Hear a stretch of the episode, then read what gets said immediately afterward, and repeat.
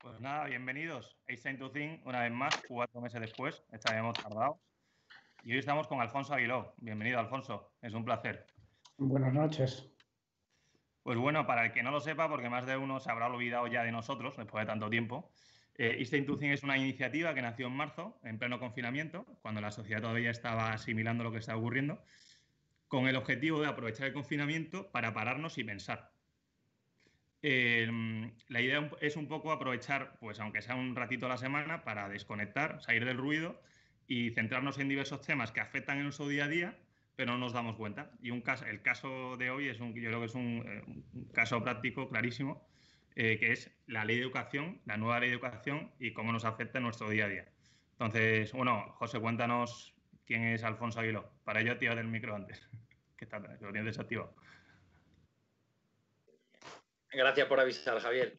Que perdona si no se me ve mucho, que estoy con problemas con la luz, pero bueno, dar la bienvenida a Alfonso y daros la bienvenida a todos después de tanto tiempo. Esperemos que os guste mucho y esperamos que sigamos todos igual y tirando hacia adelante. Yo voy a pasar a, presentar a nuestro ponente hoy. Se llama Alfonso Aguilo, como ha dicho Javier. Eh, es ingeniero de caminos, canales y puertos y se graduó en 1983 y padre del IS Business School en 2008. Aparte, ha sido 11 años director de Tajamar y actualmente es presidente de la red educativa Arenales, que integra 26 escuelas en España, Portugal, Alemania, Estados Unidos, etc. Eh, aparte, eh, desde 2015 es presidente nacional de la, de la, Confederación Española de Centros de Enseñanza, CC, que agrupa eh, a un tercio de la enseñanza privada y concertada del país y también asesora instituciones educativas en más de 30 países de Europa, América y Asia. Y aparte y por último, en este currículum eh, eh, tan, tan, bueno que ha publicado 10 libros sobre temas de educación y antropología y así como unos tres, más de 300 artículos en diversas revistas y publicaciones. Lo he presentado de la forma más breve posible, eh, tiene extensión para, para bastante más rato. Y bueno, pues eh, eso, eh, que Alfonso, que es todo tuyo, que muchísimas gracias por la disposición que has tenido y, nada, yo ya te dejo a ti. Muy bien, pues muy buenas noches y muchas gracias por invitarme. Eh, yo he hecho una pequeña presentación y luego habrá espacio para todas las preguntas que queráis. Yo quería hacer como un repaso de, de la historia del derecho a la educación, porque mm, ya sabéis que la escuela tal como la conocemos ahora mismo, más o menos nació en el siglo XVI eh, y hasta el siglo XIX pues no hubo mucha evolución, pero a comienzos del siglo XIX es cuando eh, digamos que el Estado se hace cargo de la educación. y, es cuando nace la idea de que sea un servicio regulado y dirigido por los poderes públicos y es un impulso ideológico de la Ilustración. Eh, y además, pues esa escuela nació digamos que con un papel muy importante que lo que es la vertebración del Estado moderno. O sea que los dirigentes de los estados modernos, que básicamente se iniciaron en la primera mitad del siglo XIX, eh, vieron la escuela como una gran oportunidad de construir un, Estado en el que hubiera una formación común y tuvieran una lengua común y que digamos que se, se, se vertebrara ahí toda la sociedad. Hasta entonces la educación había sido sobre todo pues, mm, una cuestión menor que llevaban instituciones religiosas, los municipios, iniciativas privadas, pequeñas academias, pero el sistema educativo nacional ya asumido por el Estado, eh, pues fue entonces cuando nació y, es entonces cuando se empezaron a regular los planes de estudio, eh, digamos que se establecieron los sistemas de inspección, los currículums, digamos que el, control por parte de los poderes públicos. Y esta idea, pues, es lo que hizo, a medida que avanzaba el control de los poderes públicos, hizo nacer el concepto de la libertad de enseñanza, porque hasta entonces, pues, no había tenido lógicamente necesidad, porque la enseñanza era una cosa menor, vamos, tuvo bastante extensión y ya os digo que el máximo protagonismo lo tomó la Iglesia Católica, bueno, y las otras iglesias también protestantes, pero que eh, al hacerse cargo el Estado de todo, eh, pues empezó a verse en muchos ámbitos como una invasividad que necesitaba de un límite y que hacía falta unos mínimos de autonomía. Y fue entonces cuando se crearon básicamente dos conceptos de derechos que, que, lógicamente siguen existiendo, que es la libertad de crear centros docentes y la libertad de cátedra.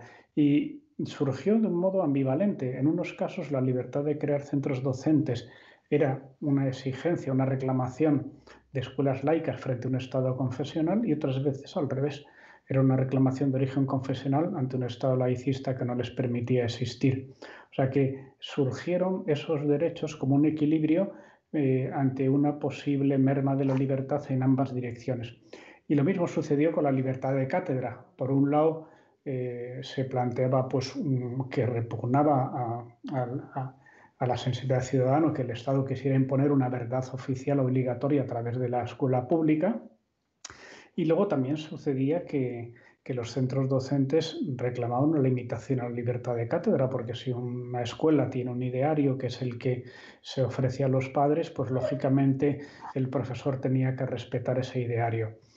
Y, bueno, pues nacieron también por entonces los derechos prestacionales, que es un concepto también muy importante porque pronto se vio que solo con la libertad eh, el país seguía siendo analfabeto, porque por aquel momento pues, la libertad era completa, incluso había nacido ya el concepto de la educación obligatoria, que nació también en la primera mitad del siglo XIX, pero como veis en este gráfico, en el año 1877 en España había provincias con, con entre 80 y 90% de analfabetismo, lo cual significa que la enseñanza, pese a ser obligatoria, no se cumplía como tal y luego pues que tampoco aprendían demasiado y que, y que efectivamente no bastaba con, con, decir que había libertad, sino que de alguna manera había que conseguir que hubiera un sistema en el que la educación, además de verse como una libertad, se viera como un derecho. O sea, que todo ciudadano tenía derecho ser escolarizado, a aprender a desarrollar su, su capacidad de comunicación y de cultura porque desde, muy desde el principio se pensó que si las personas no tienen cultura eran muy fácilmente manipulables y por tanto apenas tendrían libertad, serían fácilmente, eh, digamos que, arrastrados, engañados por otros.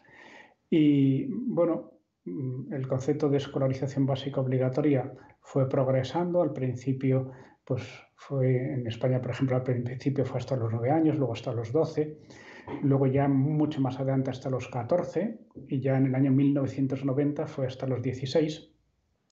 Y una cosa que sucedió también muy interesante es que hasta que no llegó la revolución industrial que demandó con mucha fuerza la necesidad de una población instruida que al menos supiera leer y escribir, hasta que no sucedió eso, el, el derecho a, a, la educación pues no se llegó a materializar de modo general.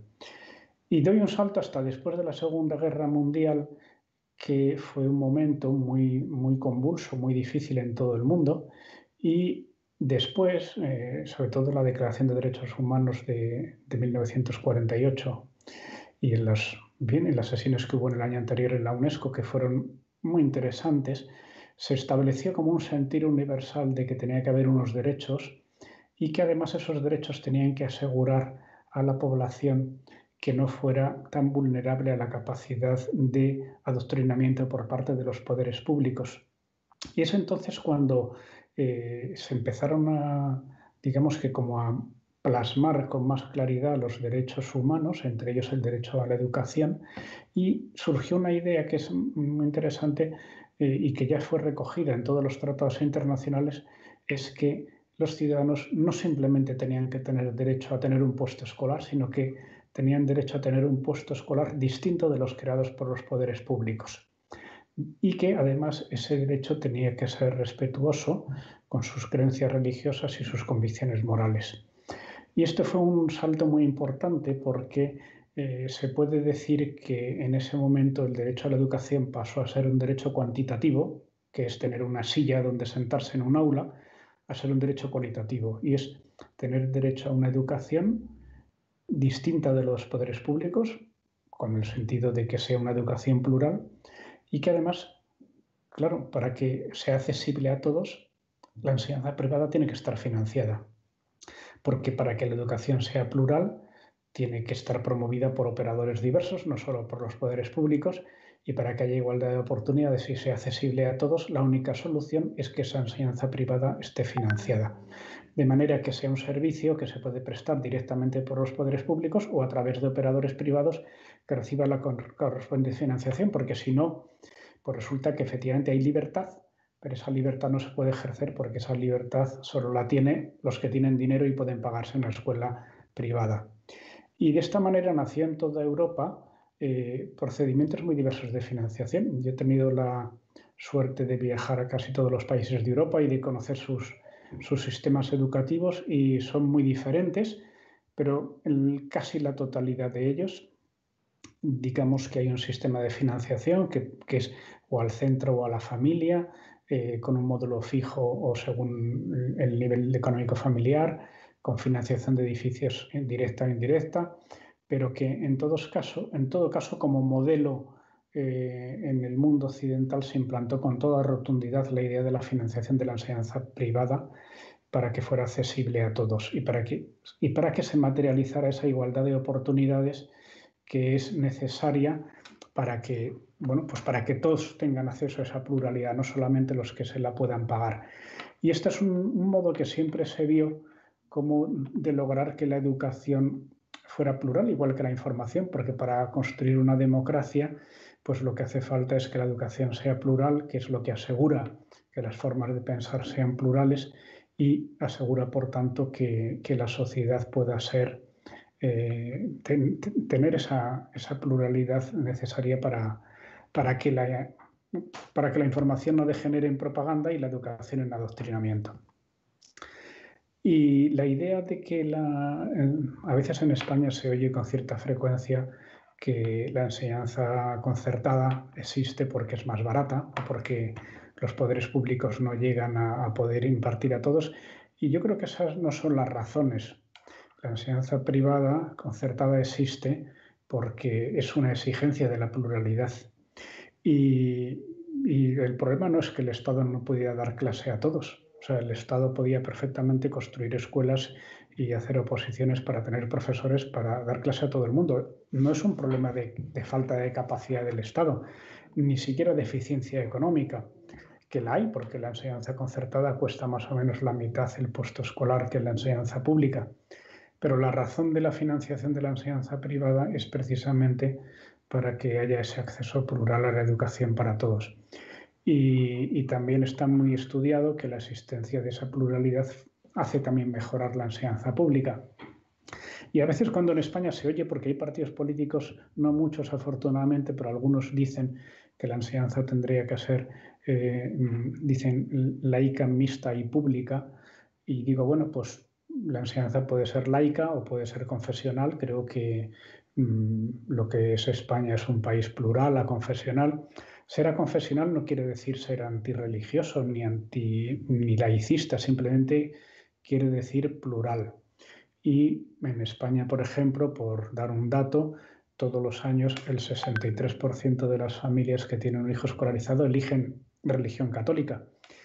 Y, y un 63% en España no elige nadie de nada, ¿no?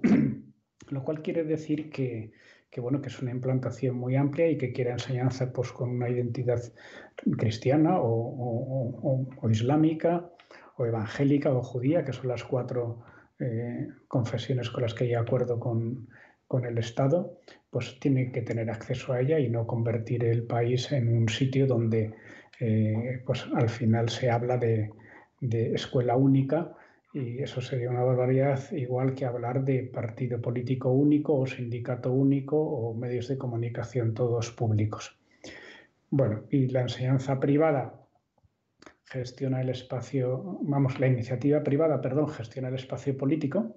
Yo recuerdo cuando estuve en el 2017 en la comparecencia del Pacto Nacional por la Educación, que una de las preguntas que me hizo un diputado es que, bueno, que el dinero público no debería ir a entidades privadas. Y yo le dije, hombre, eh, su partido y todos los aquí presentes son todos entidades privadas, supongo, porque aquí en España no existe el partido como el partido público, eso existía en el franquismo, por ejemplo, y existe en otros regímenes, en algunos países, pero eh, los partidos políticos son organizaciones privadas que reciben dinero público. Los sindicatos, por ejemplo, son organizaciones privadas que viven del dinero público, por lo tanto, tampoco hay ningún inconveniente en que la escuela privada eh, reciba dinero público y que, por tanto, pues garantice esa pluralidad en el escenario educativo, igual que lo otro lo garantiza en el escenario político o sindical. Y estos son como los cinco temas, para hacer un resumen de los grandes temas que están en el núcleo del debate en la educación hoy. Uno muy claro es el papel de la iniciativa social en espacio público, que es lo que hemos hablado más ahora de la, financiación de la enseñanza privada. Otro gran tema es la laicidad. Otro es todo lo relacionado con la equidad, que tiene muchos aspectos. La lengua es un tema también complicado, sobre todo cuando se le pide a la ley de educación que también resuelva este problema. Y el tema de la descentralización también, tanto en el sentido territorial como el de las autonomías de las escuelas, de los profesores, la participación de los consejos escolares. Y luego puedo hacer un repaso muy breve a los grandes puntos que en la ley de educación, la ley CELA, están ahora, mm, digamos que son más ideológicos y más en debate. Uno es este artículo, el 109 famoso, que pone la planificación por encima de las preferencias de las familias y que hace que las consejerías de educación puedan decidir la programación sin necesidad de guiarse por lo que las familias mm, solicitan. Este otro artículo que lo que hace es dar 10 años para la desaparición de la educación especial. Este otro que es contra la educación diferenciada, que en el proyecto de ley se plantea como una prioridad y en una de las, mm, de las enmiendas que aquí figuran, pues propone la supresión de la financiación a esos centros, siendo una propuesta claramente contraria a esta sentencia que pongo aquí a la izquierda del Tribunal Constitucional, que viene a decir que eh, es un modelo educativo que no discrimina y por tanto tampoco puede ser discriminado en la financiación. Hay otras enmiendas sobre el Consejo Escolar, vamos, otros puntos de, hay otro sobre la asignatura de religión que también daría bastante que hablar. Hay un posible acuerdo que me parece que sería muy buena solución con la conferencia episcopal, pero que no sabremos si saldrá adelante. Hay otros temas relacionados con la zonificación y la distribución del alumnado. Y esta es otra noticia que salió ayer porque eh, ayer día 20 fue la primera reunión de la mesa de la ponencia del Congreso para, para digamos que debatir las 1.167 enmiendas que tiene la ley y ya, pues en fin, hicieron los primeros, las primeras declaraciones eh, concretamente de, de, que prevén un incremento de las plazas públicas para atender todas las solicitudes, con independencia de que pues un 30% aproximadamente piden aulas concertadas. Y bueno, pues vamos a tener unas semanas y unos meses, unos años intensos de bastante hostilidad en este tema y, bueno, por eso pues es importante documentarse para participar en este debate con muy buen conocimiento. Y bueno, yo creo que puedo dejar de presentar porque no quiero tampoco alargarme mucho y quiero que más bien pueda, a ver, dejar de compartir. A ver si está funcionando esto. Perfectamente. Vale, entonces lo que no sé si os veo ahora. A ver, ¿qué tengo que hacer para ver? Vale, ahí, estoy. Ahora ya os veo. Así que pues muchas gracias, eh, Alfonso. Y nada, vamos a pasar al turno de preguntas. Eh, así que empiezo con la primera, ¿vale? Muy bien. Eh, la primera es de José Puyol, que pregunta: A veces sorprende la fobia que tienen algunos partidos a la educación concertada. Una educación que sale más barata al Estado y que piden con gusto muchos millones de españoles. Entonces, su pregunta es: ¿Qué hay detrás verdaderamente de esta curiosa fobia y si no le parece que hay partidos que parecen anteponer siempre antes el servicio a una ideología por encima de las personas y sus verdaderas necesidades reales. Muchas gracias. Vamos a ver, eh, que hay una fobia a la enseñanza concertada está claro. Yo no diría que es, por ejemplo, del Partido Socialista que está en el gobierno porque es el que la inventó. O sea que la ley, la, LOE, la LODE, la Ley de Educación de 1985, es una ley de Felipe González y es una ley que está copiada de la ley francesa del año 59 y que, es, y que ha sido una buena ley y que en general ha producido en España un sistema educativo muy plural y muy equitativo. El problema es que eh, hay determinados sectores de, digamos que de determinados partidos que pues mm, se dejan arrastrar por ideas, digamos que un poco totalitarias y, digamos que también eh, prende una visión de la enseñanza concertada deformada que les hace pensar que contribuye poco a la equidad. Entonces, es una cuestión ideológica que me parece que solamente se combate, eh, como todos los prejuicios y los estereotipos, con mejor información. Y esto es lo que diría, que, que hay muchos debates ideológicos y que yo creo que no hay que contribuir a aumentar la crispación, sino intentar entender por qué el otro ve mal este modelo y conseguir entrar en un diálogo que nos ayude a todos a, a un escenario menos crispado. Muchas gracias. Genial. Muchísimas gracias, lo primero. Y la siguiente pregunta es de un anónimo. Y la pregunta dice así, ¿cómo podríamos blindar la educación de cualquier vaivén político? Ahora estamos en manos de los independentistas y creo que es algo que no puede ser. Bien, vamos a ver, el problema es que los sistemas democráticos tienen unos, unos planteamientos y con el paso del tiempo, pues a veces se producen unos bloqueos que no gustan a nadie, pero que si tú cambias, eh, digamos que la, eh, el escenario, a lo mejor dentro de 10 años, con ese escenario se producen otros bloqueos. Mm, yo creo que en España ha habido una alternancia política razonable y, me parece que eh, la solución en una democracia no hay otra que, los, sistemas pacíficos de, cambios mm, en, el régimen en el que vivimos. Entonces yo creo que lo que hace falta es quizá que, la ciudadanía tome más presencia y participe más en el debate público y que, eh, bueno, y que también que participen en la política personas que puedan contribuir a arreglar esto. A mí me parece que ahora está yendo muy mal el que, el que haya tanta crispación. Y yo creo que esta crispación eh, hay que resolverla mm, con argumentos, con debate sereno, con buen humor y no, y no, y, no, con más, no aumentando la crispación. Vale, pregunta Felipe García Mina. Eh, ¿Qué opina del cheque escolar en función de la renta? Eh, ¿Qué opina del cheque escolar en función de la renta para que la familia pueda elegir, libre, pueda elegir libremente el colegio para sus hijos? Pues mira, algo muy parecido al cheque escolar está implantado en bastantes países del este, ¿no? O sea, los países del este, a partir de la caída del, imperio soviético, eh, digamos que enseguida lo que buscaron para lograr una mayor pluralidad es implantar sistemas eh, privados, o sea, financiación pública de sistemas privados que, mejoraran la, pluralidad del sistema. Entonces lo que hicieron fue dar subvención a los centros privados por cada alumno que tuvieran matriculado, que eso en la práctica es lo mismo que el cheque escolar, porque aunque el cheque no vaya a la familia, va al colegio, pero al final el cheque escolar va la familia para ir al colegio. Entonces esos, esos sistemas han funcionado razonablemente bien, pero tienen sus debilidades.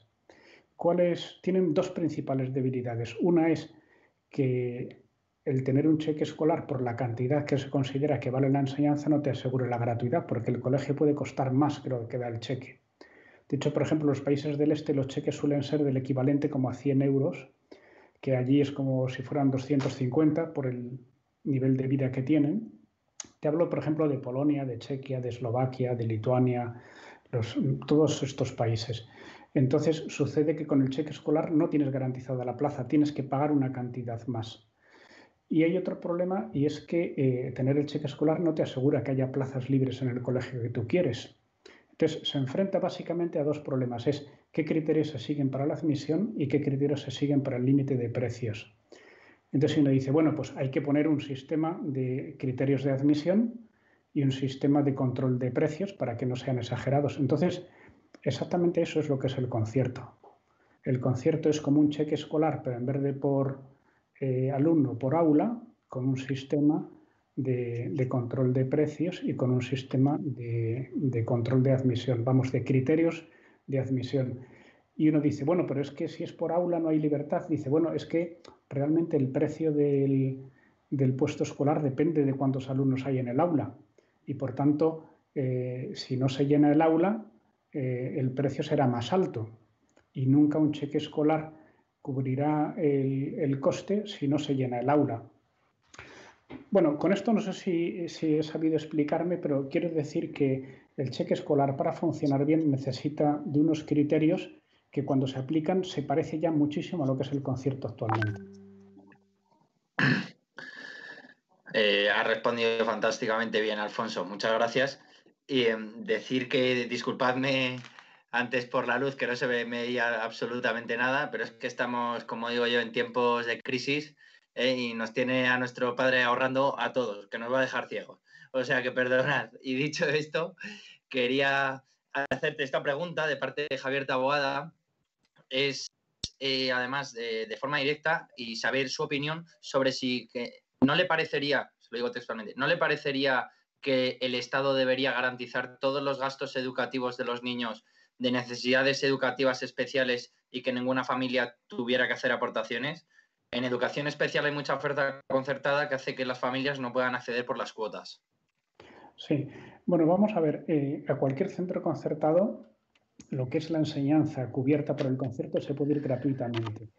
Otra cosa es que ofrezcan más servicios como el comedor o el transporte o una hora extraordinaria, actividades extraescolares y esas hay que pagarlas, pero son voluntarias.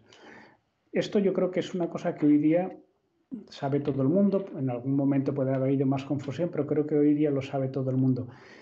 El problema es que realmente las, las, cantidades son insuficientes y las escuelas eh, con esas otras actividades complementarias extraescolares lo que hacen es contribuir a pagar los gastos generales y así salir adelante. Pero yo lo que creo es que efectivamente la solución más lógica es que los módulos económicos sean más altos y que no haga falta eh, que las escuelas tengan que eh, tener que financiarse de esa manera. Hay muchos países, entre los que se encuentra Finlandia, Holanda, Bélgica, en el que el módulo que reciben los centros concertados es exactamente el mismo con los públicos y eso podría hacerse aquí en España también. Es una cuestión presupuestaria perfectamente asumible. Genial, Alfonso. Muchas gracias. Vamos con la siguiente, que hace Alberto del Moral. ¿Le parece bien que los, que los colegios concertados puedan estar en manos de empresas mercantiles que buscan básicamente lucro y rentabilidad? Bueno, o sea, yo, diría que a mí me resultan más simpáticos las entidades sin ánimo de lucro. Pero mm, yo creo que tampoco un Estado moderno debe prohibir a las empresas que tengan actividad educativa, ¿no? Porque, vamos a ver, si tú vas a un hospital, por ejemplo, y allí hay una, servicio, una compañía privada que te da de comer, a ti lo que te importa es que la empresa te dé bien de comer y a buen precio para el erario público. Si ella gana dinero o lo pierde, en el fondo no es muy importante de cara a dar el servicio. O si tú, una constructora, hace una carretera, lo importante es que la haga a buen precio y con buena calidad. Si ganan dinero, no es, no es inconveniente. O sea, nadie tiene inconveniente en que las constructoras ganen dinero haciendo carreteras o las empresas de catering eh, dando de comer o las empresas de seguridad dando seguridad. Lo esencial en un servicio de interés público es que sea eficiente y que dé un buen servicio. Eh, y uno dice, bueno, es que yo quiero que las empresas que dan de comer en los hospitales públicos o en los ministerios o las que hacen carreteras sean ONGs. Pues bueno, mm, es respetable, pero me parece que, que no, no, se puede exigir en un país libre. Y uno dice, pero bueno, es que en educación es diferente. Pues sí, es diferente y, ya digo que en España en la enseñanza privada yo diría que más o menos el 70% son entidades sin ánimo de lucro, pero prohibir que personas físicas o empresas mercantiles se dediquen a la educación me parece también que, bueno, yo creo que es una limitación que no hay en ningún país moderno.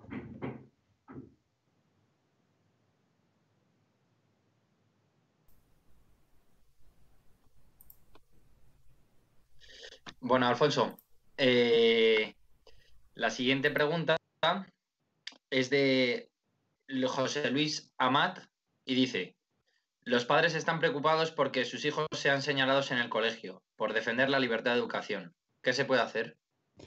Bueno, pues yo lo que diría es mm, que defender la libertad de educación es un, digamos, es algo que yo creo que une a, muchísimos ciudadanos y que no deberían ser una minoría. O sea, yo creo que lo que hace falta quizá es un esfuerzo, que no digo que sea fácil en todos sitios, pero, pero de modo general yo lo que haría es procurar encontrar más gente sensible a estas cuestiones.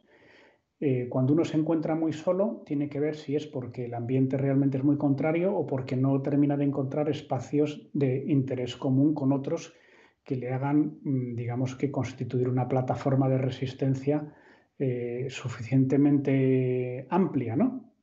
O sea que yo creo que, que, lo que hace falta es encontrarlo. Por ejemplo, no me han preguntado nadie por el PIN parental, pero eh, yo suelo decir que el PIN parental es una solución. Es una solución para que tú puedas sacar a tu hijo de una clase en la que le van a decir algo que no te gusta. Pero sería mejor conseguir entre varios que el colegio deje de hacer esa actividad adoctrinadora. Por eso a mí me parece que, eh, sin tener yo especial inconveniente a la solución del PIN parental, me parece que hay que buscar soluciones que no, que no sean señalar a mi hijo sacándole de clase, sino unirme a otras familias y utilizando los cauces ordinarios conseguir que ese, eso deje de hacerse, como sucede con muchas otras cosas. Y no digo que sea fácil, pero creo que es lo más efectivo. la siguiente pregunta eh, nos acaba de llegar, es del doctor Manuel Martínez Selles, que aprovechamos para darle la enhorabuena, que recientemente ha sido elegido presidente del Colegio Médico de Madrid, además la apreciamos mucho, estuvo con nosotros hace poco. Y la pregunta dice, en la ley de recuperación económica se prohíbe la iniciativa privada en la formación médica. ¿Hay un intento de estalinizar toda la educación?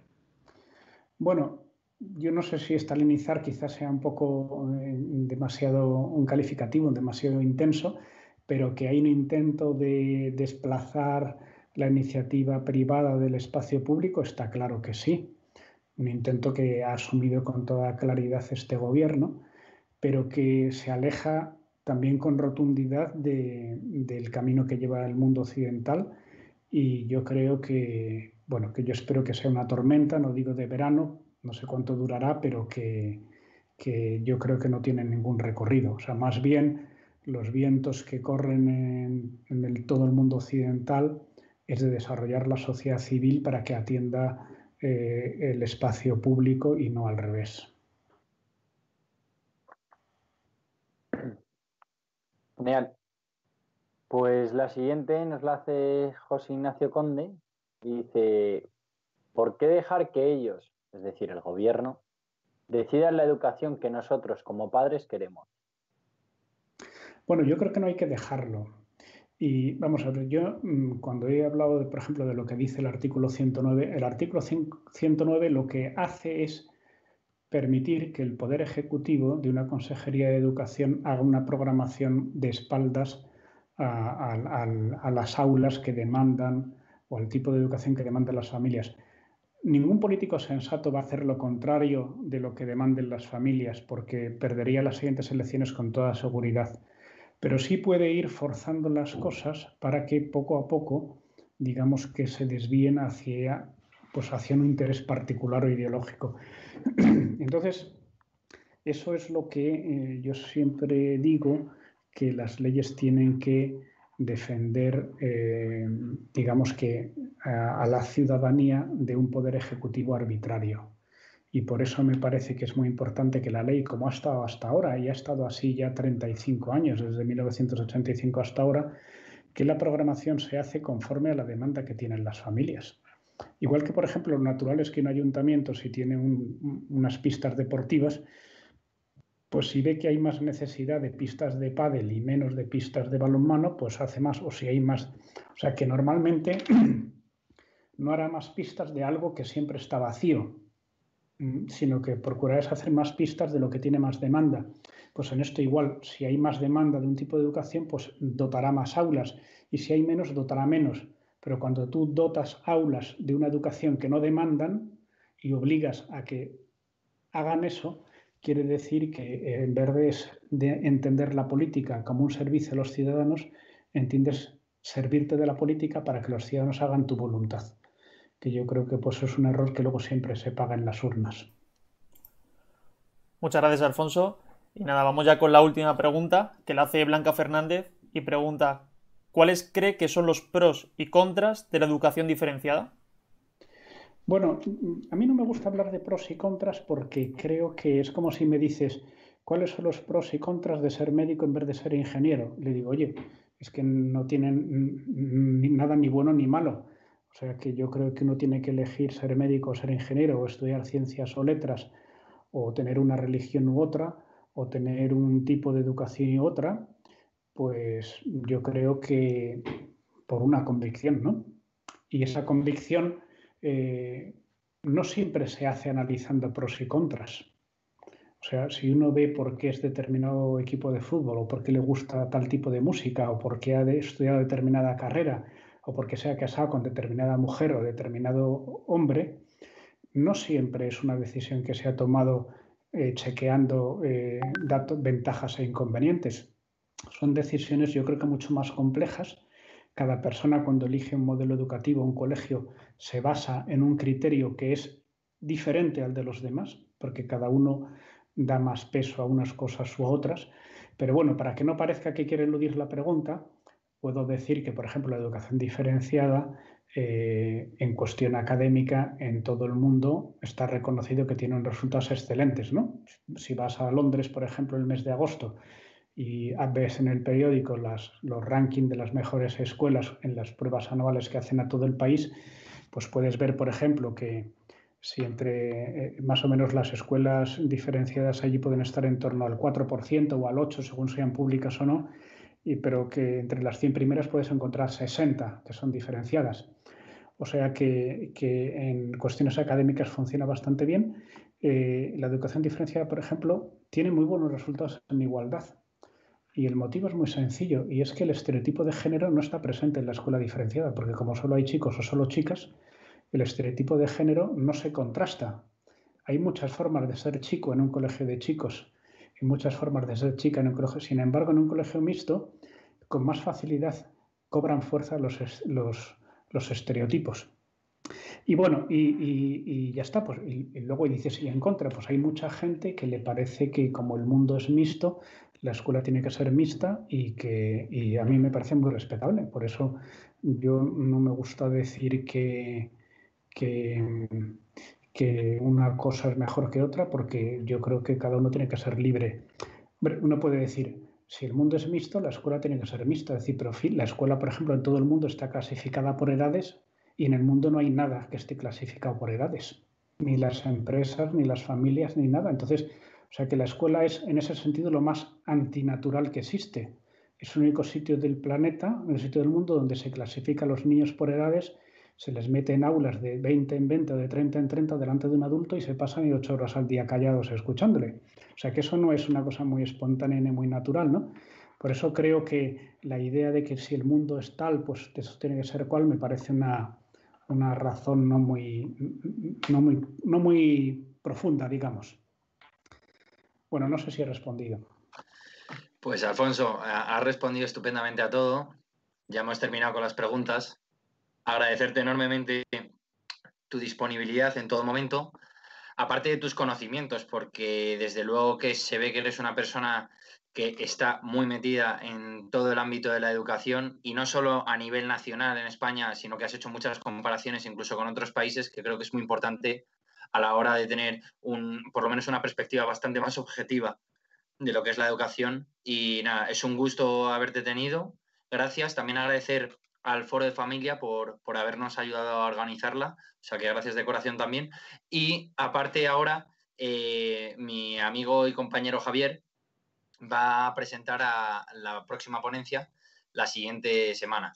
O sea que nada, Javi, ahí te dejo. Bueno, realmente eh, un poco el concepto ha sido durante, llevamos cuatro meses parados, eh, durante esos cuatro meses hemos tenido algunas charlas presenciales, organizamos un voluntariado y demás con Cana eh, con, con, Santa María de Cana. Y a partir de ahí grabamos una serie de charlas con Benigno Blanco, con Jaime Mayor Oreja, con Rafa La Fuente, con Luis Chiva. Bueno, tenemos material muy bueno.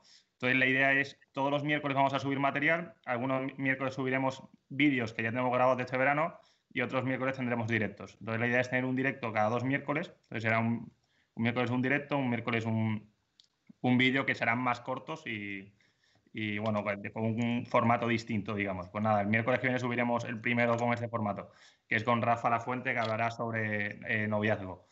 Entonces, bueno, a partir de ahí, muchas gracias, Alfonso, una vez más. Y nada, esperamos, esperemos verle pronto con nosotros pronto. Ya se ha comprometido antes de Miguel a, volver. Así que nada, eso lo vamos recordar, que lo sepa.